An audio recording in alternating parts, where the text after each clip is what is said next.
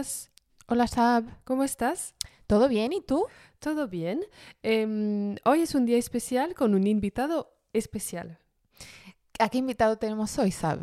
Hoy tenemos un invitado que se llama Emilio Bazán, o también yo le llamo Emi.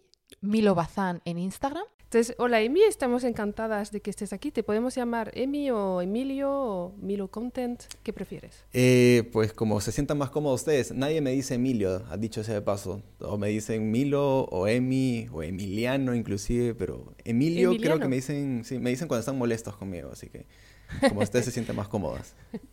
Para mí eres Emi, entonces vas a ser Emi. Vas a ser Emi para las dos, entonces. Ok, perfecto, no hay problema. Em, ¿Qué te parece si empezamos con un poco tu presentación para la gente que nos escucha y no saben quién eres? ¿Nos puedes contar quién eres tú?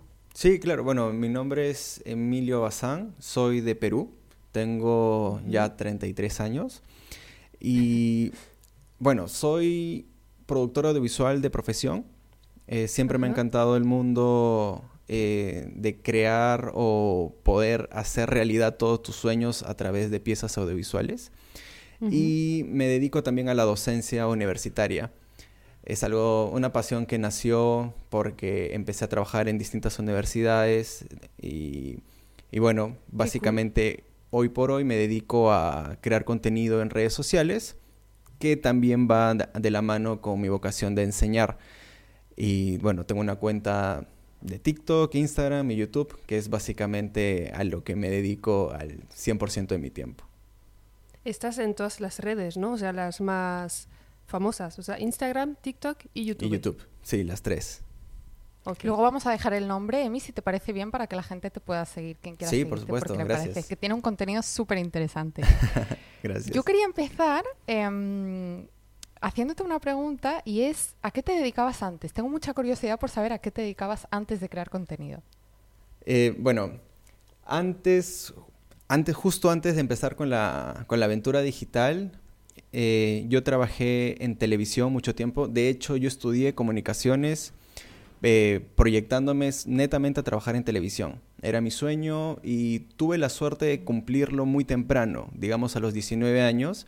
Toqué puertas y pedí básicamente trabajo y les dije a la gente, fui a programas de televisión y les dije, oye, ¿no necesitan alguien que sirva la bebida o que aplauda con el público o que no sé, cualquier cosa, que, te, que coja los cables?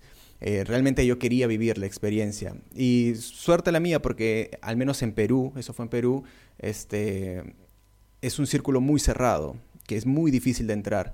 Y me, me dijeron, sí, ok, entra, vas a ser practicante. No me pagaron.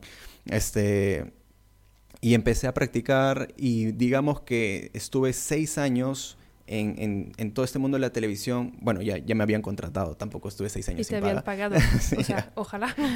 y este, llegué hasta un punto donde fui coordinador de, de, de producción, que para seguir creciendo tenía que llegar al productor o él, él debería renunciar o lo que sea. Y bueno, yo sentí que ya estaba en un techo, o sea, en un techo y muy pronto para mí. Entonces yo dije, sería bueno que empiece a aprender cosas nuevas. Y por mi puesto empecé a ver temas de marketing porque tenía que tratar con marcas, auspicios para el programa y todo esto.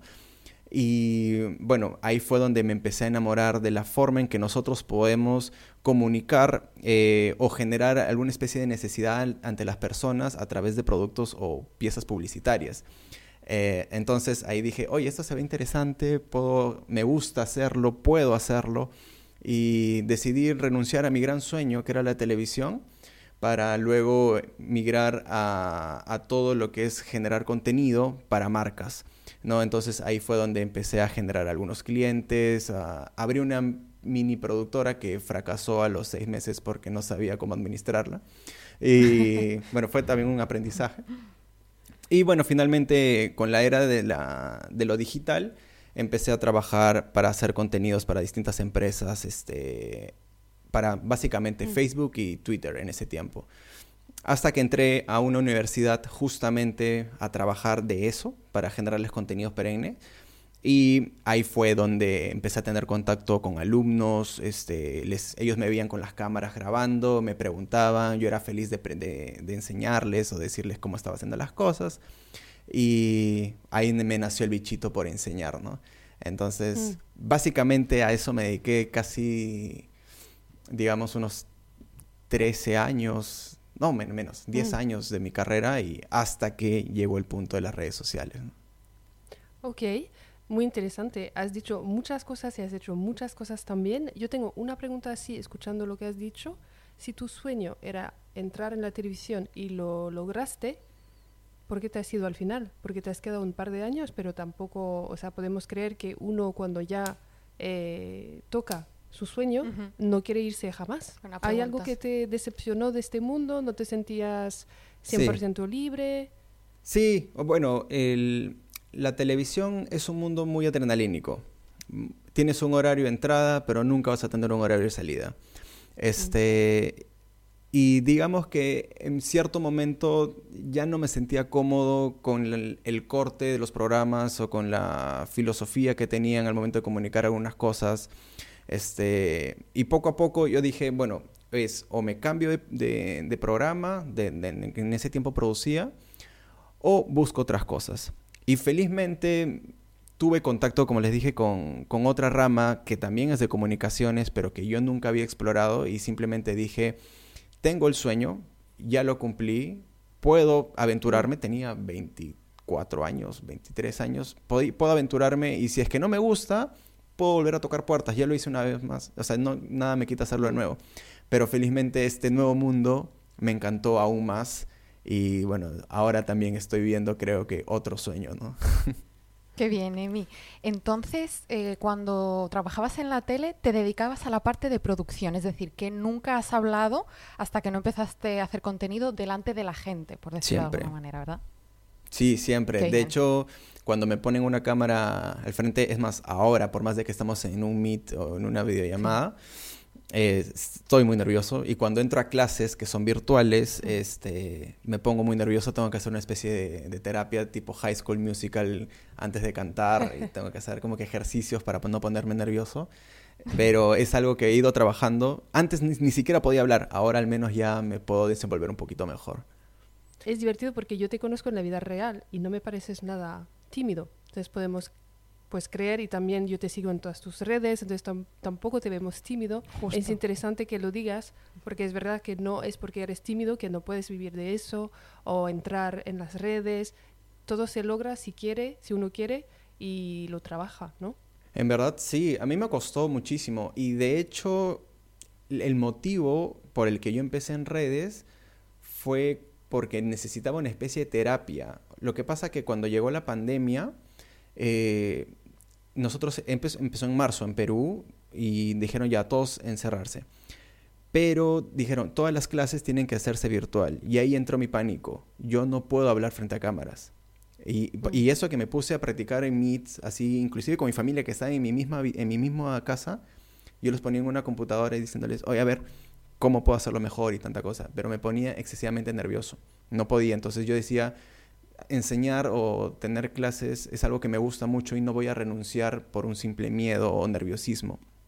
Entonces, justo ahí apareció TikTok eh, para que, no sé, en pandemia todo el mundo lo descargó y estaba haciendo scroll, scroll, scroll. Y yo sentía que habían varios este, fotógrafos o gente que hacía mm. videos que decía, oye, mira, puedes hacer esto con tus fotos, oye, mira, ¿qué tal si haces este video? Y yo, yo sentía que me invitaban a, oye, tú también puedes venir aquí, mm. ponte a crear o algo así.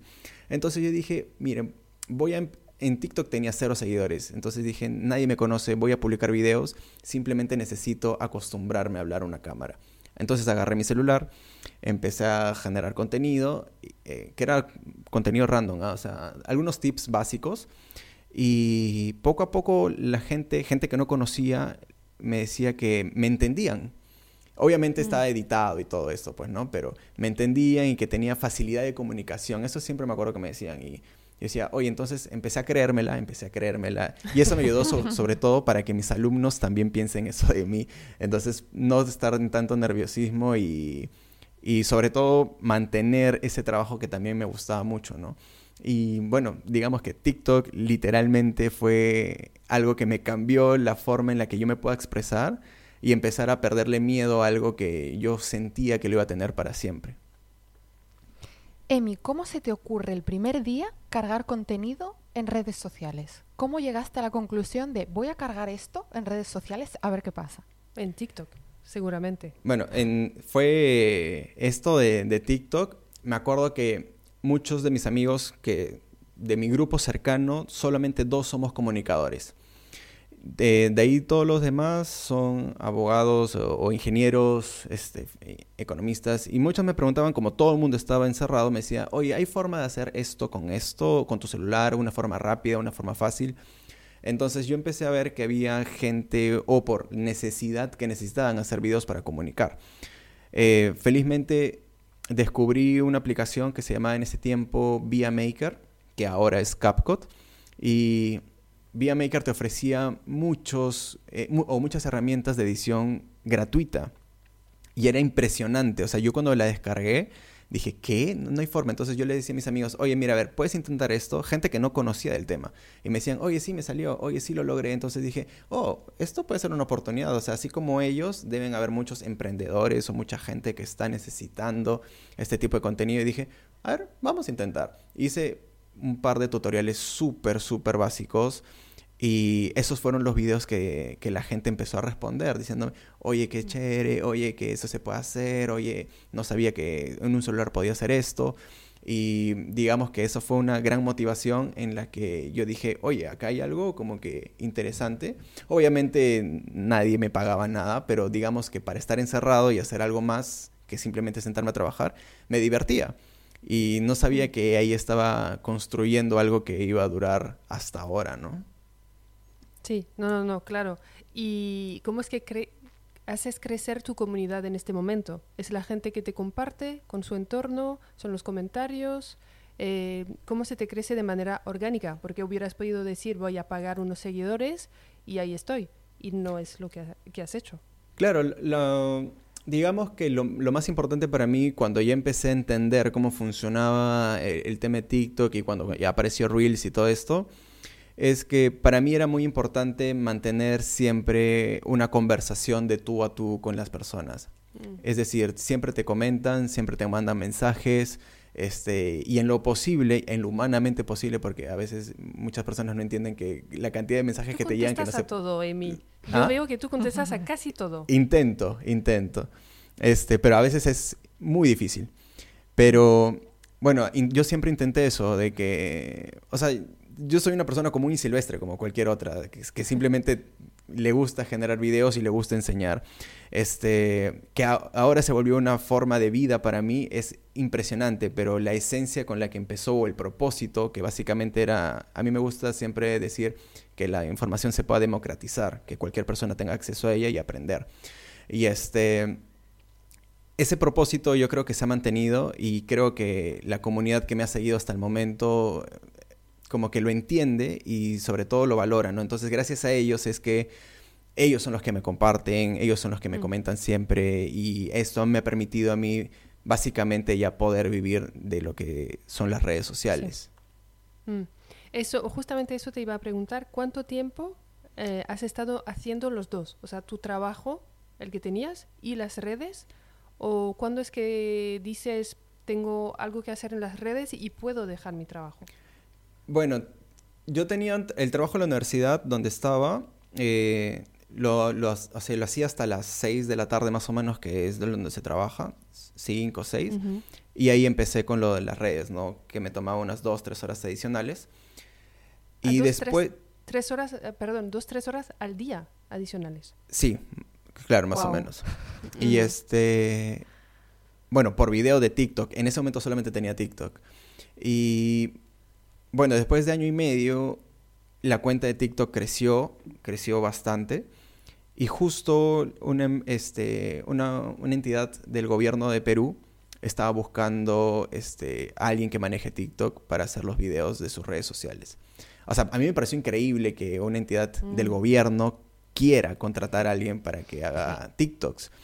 Y cuando me, me, comentaron de esto, yo dije, oye, bueno, yo sé manejar TikTok, sé de tendencias, sé editar. Entonces, mm, postulé y felizmente me aceptaron. Y yo dije, ok, dejo mi trabajo, que estuve ahí siete años, dejé mi trabajo para pasarme a este nuevo proyecto que me encantaba, que era ya netamente por redes sociales. El tema fue que todo fue en pandemia y luego Mm. de un año de ya estar trabajando, eh, se tuvo que volver a la presencialidad y yo en ese momento ya tenía TikTok, Reels y YouTube. Y era algo, era un, mi proyecto personal, era mi hijito, o sea, que yo le dedicaba mucho, mucho tiempo. Ya no eran dos, tres horas al día, sino literalmente eran una jornada extra de trabajo. Ya unas son seis, siete, ocho. Y ahí tuve que poner en una balanza porque si es que yo al final seguía en los dos, iba a tener que dejar uno. Sí, Sí. o sí. Y mi hijito O sea, creció. no te daba la vida, o sea, Ya no- no. los días no son 40 O horas. sea, tener que salir de mi casa Mm. para ir, luego volver, este, para seguir trabajando. Y me, me dio esto de, pucha, puedo intentarlo, o sea, voy a creer en mí, voy a seguir mi proyecto y decidí dejar eh, el trabajo fijo, mi sueldo fijo, para irme a un... a ver qué pasa a fin de mes. Una aventura. Emi, ¿tuviste apoyo por parte de tu entorno? ¿O te decían que estabas loco? ¿Decían, oye, mira, mejor no dejes algo seguro para meterte en algo que no sabes si va a funcionar? Mis papás, bueno, en pandemia tuve que estar con mis papás eh, en mi misma casa. Y bueno, lo bueno fue que entendieron lo que hacía. O sea, entendieron en qué consistía mi trabajo. Porque creo que durante la universidad nunca lo hicieron, pero me apoyaban igual. Y cuando yo les dije, este, voy a renunciar al Estado, era como que, ¿qué? ¿Qué estás haciendo con tu vida? ¿Qué, ¿De qué vas a vivir? Y bueno, yo básicamente intenté explicarles de qué manera se puede ir generando ingresos en las redes y, y que quería apostar, que era algo mío. Y bueno, fue un... Le tenían un Ah, poco de miedo, ¿no? Sí, De- ten mm. cuidado, hijo, que tanta cosa, estamos en pandemia igual, mira que las cosas no son fáciles y tal. Mi novia, que ahora es mi esposa, este, por su, por su lado, era y es mi gran soporte desde siempre. Desde el día uno que dije, oye, voy a estar en TikTok, felizmente no me dijo, oye, no, no vas a ponerte a bailar o cosas así, sino me dijo, hazlo, haz lo que, lo que te guste. Y hasta ahora, eh, ella ha sido ella ha sido la gran fortaleza porque a veces es muy frustrante, a veces es muy gratificante y ese apoyo ha sido vital, ¿no? Y bueno, mis amigos, pa'lante, ¿no? O sea, felizmente siempre he tenido ese, ese, apoyo y bueno, y de ahí poco a poco la comunidad fue creciendo y ellos han sido ese, esa gran base que me mantiene firme todavía en el proyecto. Genial, qué bien, has tenido mucha suerte. Y Emi, si no estoy mal, em, o sea, tú, por así decirlo, tú, vamos a decir que eres una persona famosa.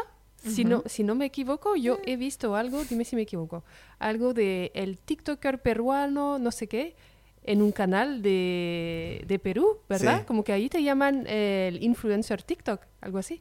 Bueno, fue la primera vez que me dijeron TikToker, la verdad. Me dio mucha, me dio mucha gracia. Bueno, fue cuando le, le pedí matrimonio justo a mi novia. Eh, en un festival y se hizo viral, se hizo viral en Perú el video. El video Y- está genial. eh. Yo os invito a todos a que entréis en la en, en el Instagram de Emi y que vais a verlo. Está, está genial. Bueno, gracias. Y bueno, se hizo bastante viral. Y bueno, eso pasa, eh, al menos en Perú, cuando un video se vuelve viral, este, lo, lo pasan a veces en las noticias, como que en noticias más softs. Y, y bueno, yo estaba en pleno viaje y me acuerdo que mis amigos de la nada, por la diferencia horaria, me empiezan a manda- a mandar muchas, muchas imágenes diciéndome, oye, acabas de salir en televisión, mira, ha salido tu pedida. Bueno, fue un video que planeé bastante, la verdad, pero, o sea, fue co- reconfortante, ¿no? Como que dije, ah, bacán, o sea, hubo bastante apoyo. Y fue, fue, fue muy bonito. Y como te dije, no, fue la primera vez que me dijeron TikToker. Y de ahí dije, o sea, no tengo por qué sentir algo como que extraño. O sea, es algo que realmente nació de eso. Mi, a veces cuando voy a conferencias o me invitan a algún evento, empiezo así, hola, ¿qué tal? Soy TikToker. Y, y así rompo el hielo. Sí, eso te iba a preguntar. ¿Cómo te presentas? ¿Como creador de contenidos? Así, ¿no? Porque Sí. estás en varias plataformas, no solo en TikTok al final. Ujú. Sí, bueno, de, de- de por sí yo de- no me gusta mucho la palabra influencer. Mm. Siento que es muy, muy vacía. Eh, yo sí soy, me considero creador de contenido. Me gusta, me gusta hacerlo ya sea para mí o para empresas o personas. Y básicamente creo que el rol nuestro es poder entender a tu comunidad o a la comunidad de, para quien trabajes para que ese contenido realmente sea relevante y atractivo, ¿no? Y en mi tema mm, autodisciplina, carga mental, el que algún día te levantes, no te encuentres bien y digas, no quiero trabajar, eso no existe. Cuéntanos un poco. Bueno, es, es difícil. Realmente yo creo que mi jefa de recursos humanos es mi novia. Bueno, mi esposa. bueno, es que me acabo de casar, entonces es, es, es difícil la transición entre novia y esposa.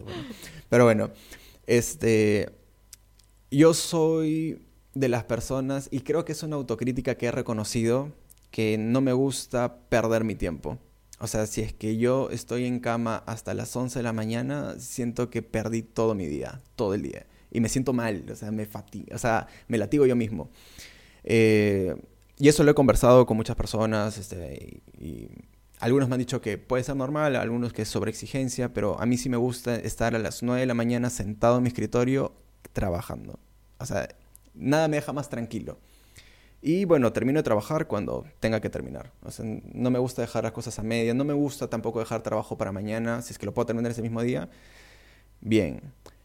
Pero sí han habido momentos en los que yo mismo, eh, yo viéndome el espejo nomás me doy cuenta que estoy cansado. Y bueno, este... Claro.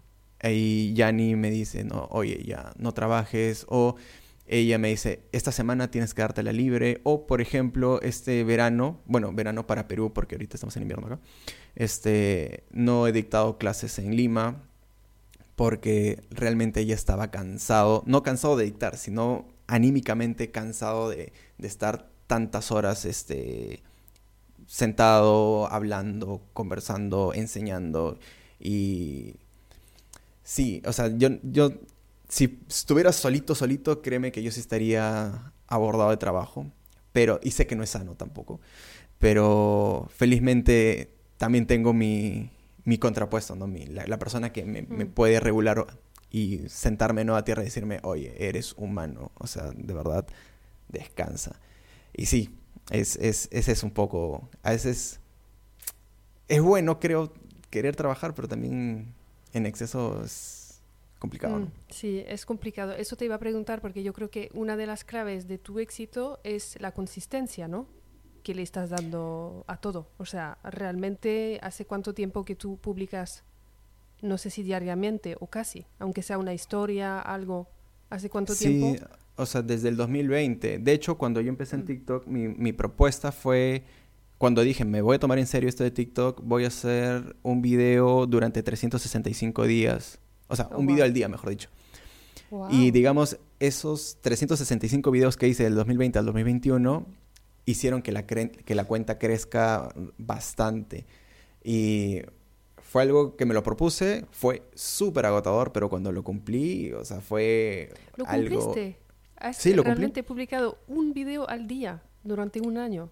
Sí, el 2020 al 2021 lo hice. Ahora lo hago, pero lo hago cinco veces al día. No, cinco veces a la semana, perdón.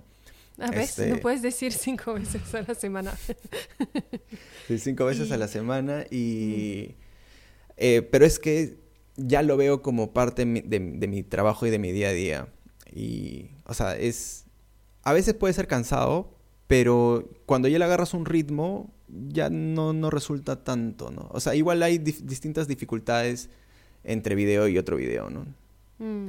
¿Y qué piensas, Emi? Que, porque yo creo que no por cargar un vídeo al día vas a llegar a mucha gente. Yo creo que si tus vídeos no interesan, aunque cargues un vídeo al día, no vas a llegar. ¿Qué opinas sobre esto? O sea, es ser constante, pero que interese lo que haces, supongo. Exacto, estoy totalmente de acuerdo contigo. O sea, yo cuando trabajaba viendo cuentas de otras empresas, la recomendación era no hacer un video todos los días, sino tres veces a la semana. Pero videos que sean interesantes y buenos, ¿no? Porque de nada sirve publicar y que lo veas cinco gatos a publicar a que tengas un video potencialmente viral, ¿no? Este, la manera en la que yo trabajo es porque en el, en el día a día yo ya tengo una grilla de contenidos que planeo durante la primera semana del mes. Eh, y a mí sí me gusta mantener activo a todas mis redes, absolutamente todas. Igual tampoco es un castigo para mí si es que digo, ya hoy día es jueves y no voy a publicar nada sino, por ejemplo, los jueves usualmente me, me dedico netamente a YouTube.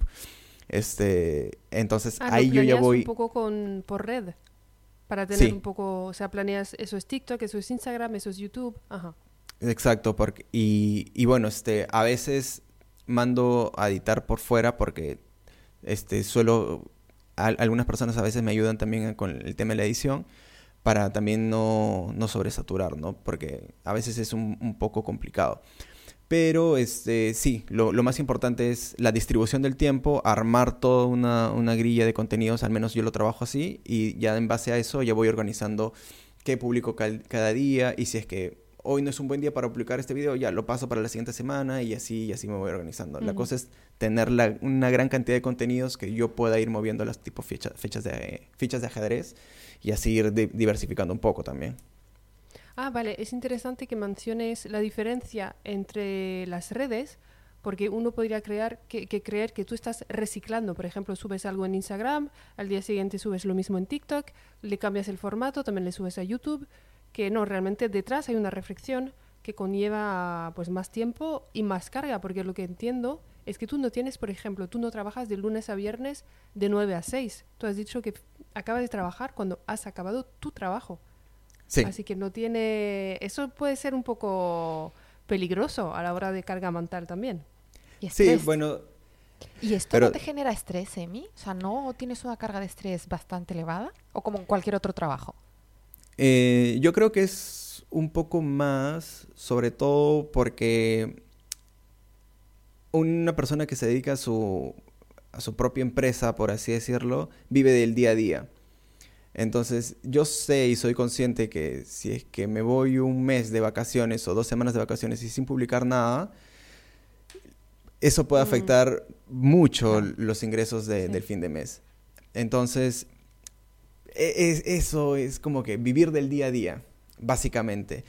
Pero si es que me organizo y puedo hacer, o- y, si y si puedo irme una semana o dos semanas de viaje, eh, tengo que dejar ya todo programado, digamos, para que nada se vea afectado.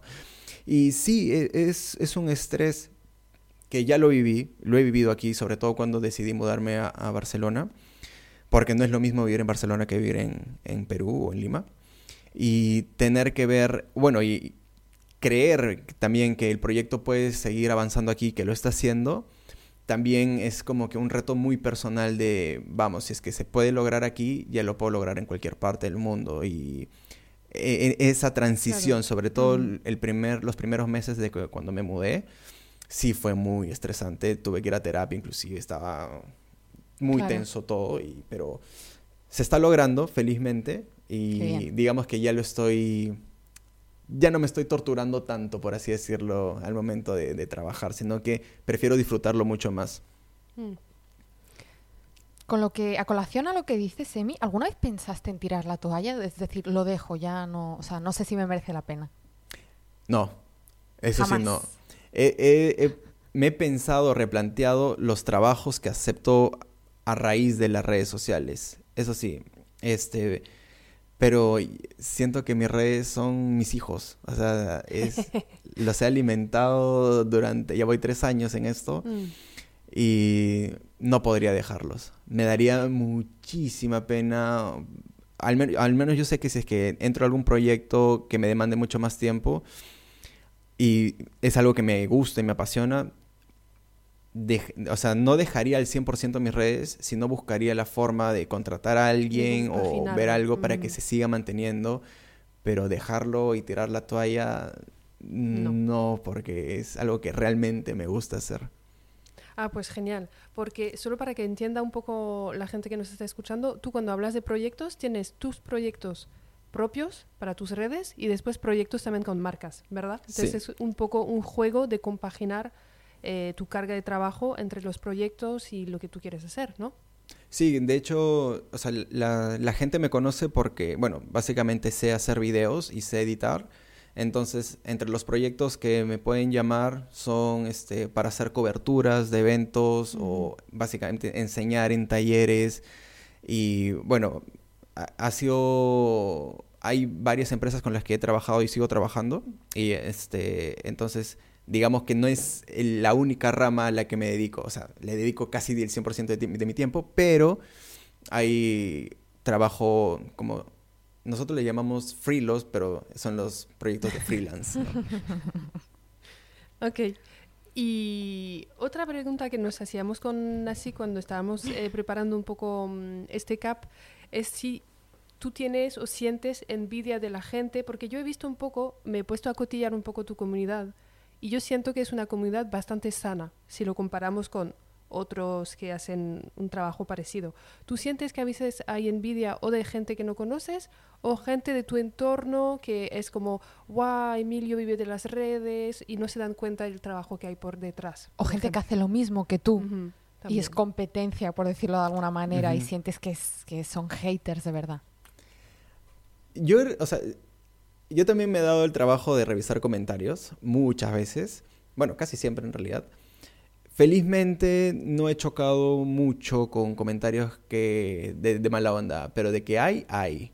Eh, mucho tiempo yo me, me guardaba o decidían ah, para qué voy a pelearme o para qué voy a responder estas cosas así. Pero últimamente, o sea, me gusta responder, obviamente no agresivo, pero me gusta ya empezar a, como que a, dar mi punto de vista según sus opiniones, que no son, o sea, no soy monedita de oro como para gustarle a todo el mundo y eso lo tengo claro. Este, y ahí yo siento que muchas personas como que, bueno, la gran, la gran mayoría de comentarios que pueden venir negativos es, bueno, para contextualizar a la gente que no sabe el contenido que hago, yo enseño a la gente a usar su celular como principal herramienta de, de video, para hacer video. Entonces muchas personas califican estos tipos de trabajo como no profesional. Y en, su mayoría de casos. Entonces, ese es el gran debate que existe siempre, ¿no? O sea, ¿necesito realmente un equipo profesional para considerarme profesional o con mi conocimiento ya soy profesional y puedo hacerlo con cualquier dispositivo que tenga a la mano? Entonces, ese es el gran debate y ese es el, gran tema que, usualmente ocasiona ciertas riñas en, en, mis, en mis videos. Pero digamos que... Eh, Emi, tengo una pregunta, perdón que te interrumpa, pero justamente la gente sabe de dónde vienes. Sabe que eres profesional. Es que justamente Ese tú sí, eres un profesional. O sea, si has estudiado eso, has trabajado en la tele, o sea que este comentario realmente en tu cuenta no, pinta nada. Sí, y, mucha gente no lo sabe. Ah. Este, es que en realidad son cosas tan técnicas que, por ejemplo, si es que tú lo descargas y tú puedes, eh, te vuelves experto, no sé, editando videos en tu celular y puedes enseñarlo, lo puedes hacer. Y quizá no tengas un backup eh, teórico, científico de lo que hayas estudiado, pero lo puedes hacer. Entonces, ahí viene el, debate. Entonces, yo tampoco voy a andar panudeando o, bueno, este, o diciendo tantas cosas de como, oye, yo he estudiado, oye, yo he hecho esto y tal cosa, porque no me gusta. Sí, porque si no después te ven en otros comentarios también. También. relájate, man, o sea, ya, Claro, entonces yo simplemente intento responder de la manera más soft posible y, y, no entrar tanto en, en, en, peleas y eso, porque mi cuenta no, no, no se trata de, de... No quieres entrar en batalla con, con la gente. ¿Y la gente que hace esos comentarios te siguen? ¿Tú te fijas si te siguen? ¿O Algunas... te siguen y solo pasan por ahí?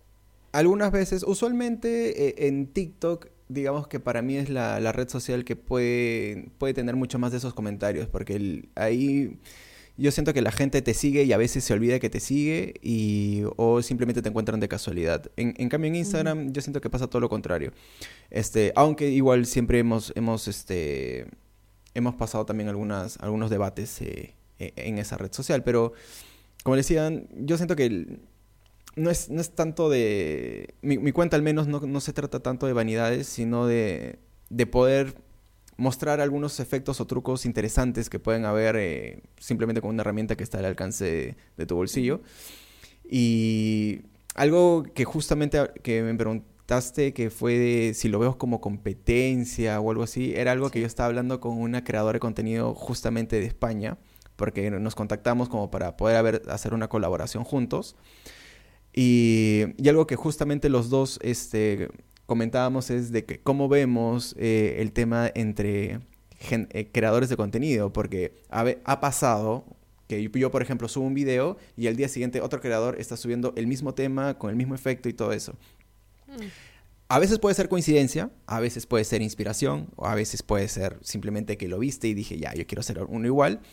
Pero realmente yo no lo veo como una competencia. O sea, siento que si es que a un creador de contenido que va desde mi mismo o que habla de mi mismo nicho le va bien, esa es una gran oportunidad para todos los demás.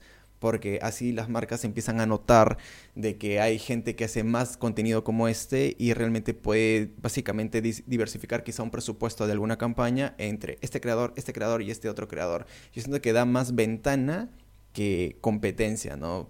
Los números están ahí simplemente para hacer referencia, no para alimentar tu ego, creo.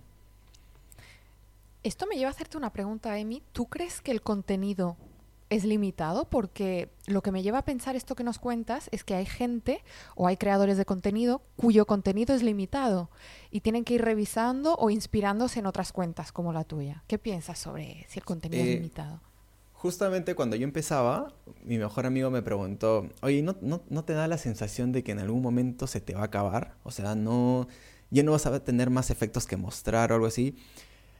Y me puse a pensarlo, dije, puede ser, o sea, puede ser que algún día yo ya haya enseñado absolutamente todo lo que tengas que aprender de CapCut. Pero lo interesante es que la- las ideas o los efectos creo que nunca se acaban. O sea, en realidad tú puedes imaginar cualquier cosa y realmente buscar la manera de lograrlo. Y eso yo creo que es lo, lo difícil. Poder imaginar y hacerlo real. Y una vez que lo haces, ya se trata cuestión de enseñar cómo hacerlo. Al menos así yo funciono. Y muchas veces yo sí me quedo sin ideas. O sea, es algo normal.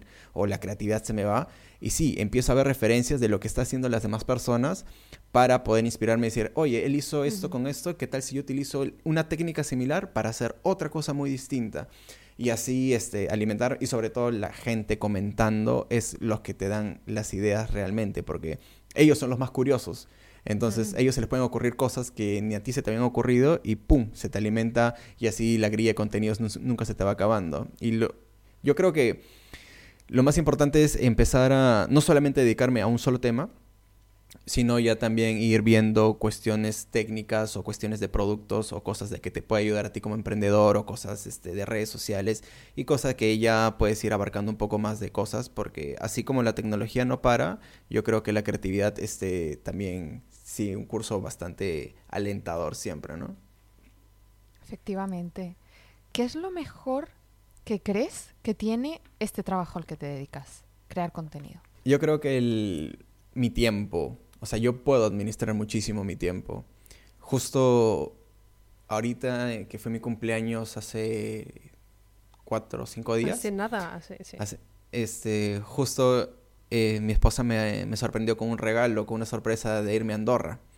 Y ya cuando estábamos ahí en la nieve y todo, el abrazo y yo le digo, este, ¿te das cuenta que si yo tuviera un trabajo regular, no me hubieses podido sorprender así? Claro. Y la verdad que dijimos como que en verdad sí nos sentimos bastante agradecidos porque sí, o sea, lo permite. Entonces digamos que tiene sus pros y tiene sus contras, ¿no? Ser mi propio jefe es bonito, pero quizá yo yo también tengo un jefe muy, muy rudo a veces, que soy yo también. Mm. Pero también este, me da una libertad de tiempo de poder escoger a qué hora trabajar, dónde trabajar y con quiénes trabajar también. Eso es importante porque si no, si no te dedicases a esto ahora mismo no podrías haber ido a Barcelona, ¿verdad? Tal cual. O sea, eso también fue una aventura. O sea, cuando decidimos mudarnos los dos aquí a Barcelona, ahí fue donde dije, estoy dándole todo por el todo al proyecto. O sea, dejé cualquier trabajo presencial que tenía en Perú, eh, lo dejé y de- decidí ya dedicarme al 100% y meterle todas las balas a, a mis redes, ¿no? Igual que mi, mi sueño también es que me contraten y vaya viajando por distintos países a seguir haciendo Ajá. contenido que poquito a poco se está logrando, felizmente, pero de momento las redes sociales han sido lo que me ha permitido mudarme y lo que sigue permitiéndome quedar aquí. Genial. Y tú te ves, porque si entendemos bien, tú estás solo, ¿verdad? En tu estructura, eh, tú estás solo de momento. ¿Y tú te ves en algún momento eh, contratar a una persona si no te da más tiempo o realizarlo como tú habías comentado al principio? Sí, sí, sí. De hecho, lo, lo tuve haciendo un tiempo. O sea, lo, cuando ya estaba en Perú, empecé a hacerlo. Tenía gente que trabajaba para mí editando los contenidos.